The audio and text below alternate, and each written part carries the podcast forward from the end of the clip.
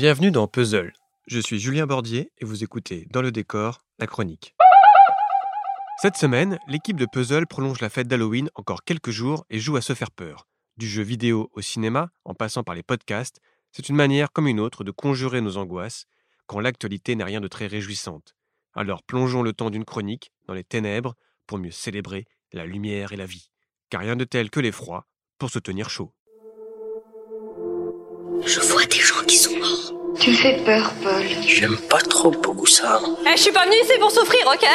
Je sens beaucoup de peur en toi. Si tu n'as point de peur, toi Personne ne me traite de mort. Je te rappelle, c'est affreux Mais avant de commencer cet épisode, nous souhaitions vous présenter notre nouveau partenaire. Faut-il encore démontrer le pouvoir angoissant de la musique? En guise de réponse, il suffit d'écouter quelques mesures du Sacre du Printemps, composé en 1913 par Igor Stravinsky, pour avoir les poils qui se dressent.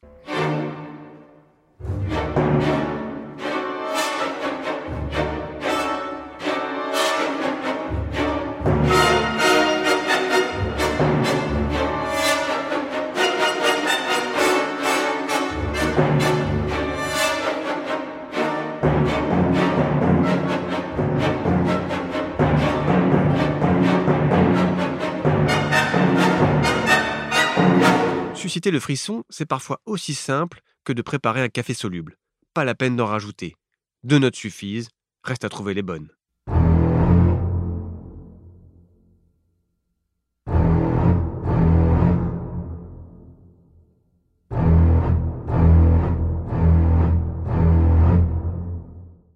Mi, fa, mi, fa. Vous avez reconnu bien sûr la partition de John Williams pour Les Dents de la Mer, l'une des musiques de films les plus simples et les plus terrifiantes du 7e art.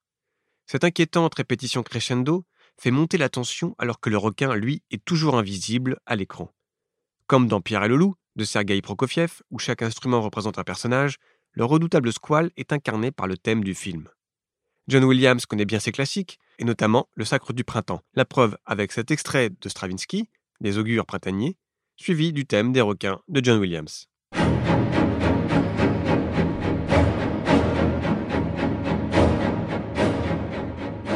Ça, c'est Stravinsky, et maintenant, John Williams.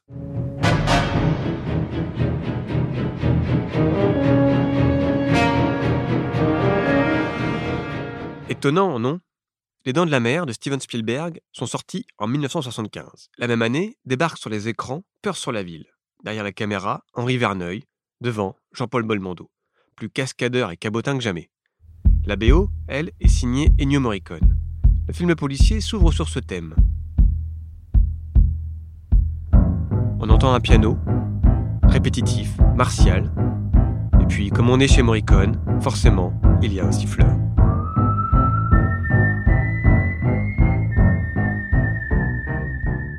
Ce sifflement, c'est du grand art, une beauté à vous couper le sifflet.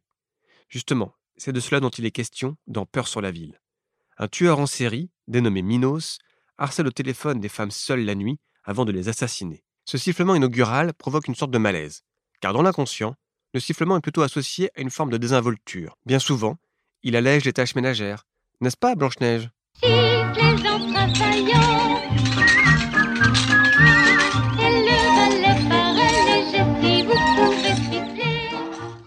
En plaquant le doux sifflement d'Alessandro Alessandroni sur un piano implacable, le maestro Ennio Morricone plante le décor et inspire la crainte. Ce que l'on retient, c'est que le psychopathe recherché par la police, celui qui terrorise tout Paris, porte les habits de Monsieur Tout-le-Monde, un type comme un autre qui sifflote dans la rue.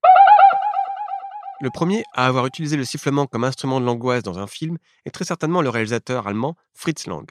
Dans M le maudit, sorti en 1931, la signature criminelle obsédante du tueur d'enfants l'air dans L'antre du roi de la montagne, composé par Edvard Grieg en 1866 pour le drame théâtral Peer Gynt.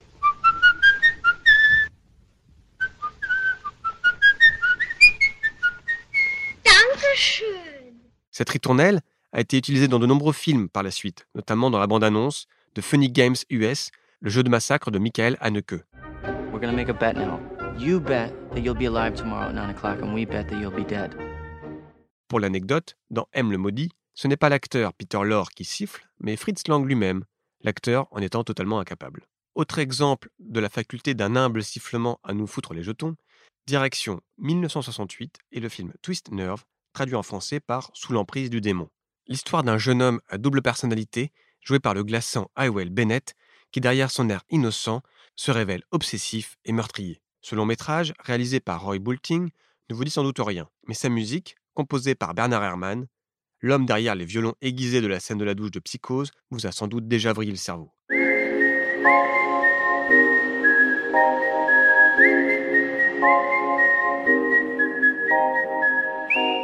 Cet air, d'abord guiré, puis lancinant, au point de devenir une torture à mesure qu'il s'élève dans les aigus, a été utilisé récemment dans des épisodes de la série American Horror Story.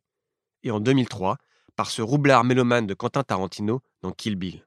L'air de Bernie Herman le Dingue accompagne la déambulation de Daryl Hannah dans les couloirs d'un hôpital, la borgne blonde étant bien décidée à régler son compte à Uma Thurman, alias la mariée. Encore une fois, le sifflement est la marque d'un ou d'une psychopathe. Sans doute faut-il chercher la raison de ce rapprochement du côté des superstitions populaires. Dans les temps anciens, les marins sifflaient pour faire venir le vent. Les vieilles personnes vous mettront probablement en garde que siffler en se promenant la nuit attire les serpents et les fantômes. La légende raconte aussi que siffler dans une maison, c'est provoquer le diable. Dans un vieux numéro du magazine Historia, j'ai lu que dans les croyances grecques, les âmes désincarnées errent le long du Lété, le fleuve de l'oubli, où elles espèrent boire afin d'effacer le douloureux souvenir de la vie qu'elles ont perdue. Épuisées, elles n'ont plus la force d'articuler le langage humain, et pour se parler, elles sifflent. Qui dit fleuve dit vallée, et qui dit vallée dit vallée de la mort, bien sûr. Bon, ok, on a connu plus subtil comme transition, mais c'est un bon moyen pour vous faire passer un extrait d'un très beau morceau sifflé intitulé Ballade de la vallée de la mort, tout simplement, qui date de 1972. Il y en a plusieurs versions, je vous fais écouter celle sifflée par Peter N.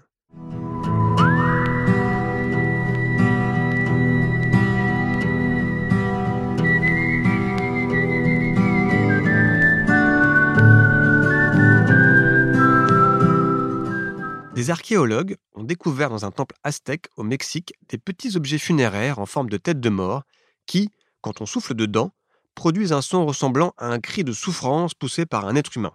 Je vous laisse juge.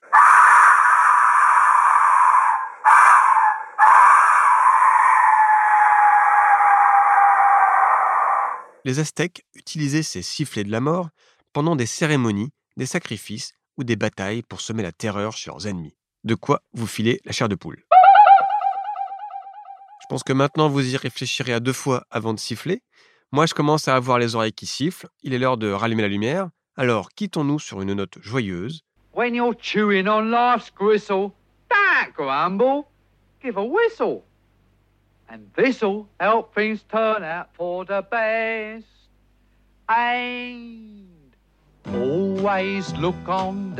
Allez, pince les lèvres of et on life. sifflote en chœur. Pendant le confinement, la petite boutique de puzzle reste ouverte. Toute l'équipe vous accueille du lundi au vendredi, dans le respect des gestes barrières, bien sûr. Quant à moi, je vous donne rendez-vous jeudi prochain. À bientôt. Just purse your lips and whistle, that's the thing. And always look on the bright side of life. Come on.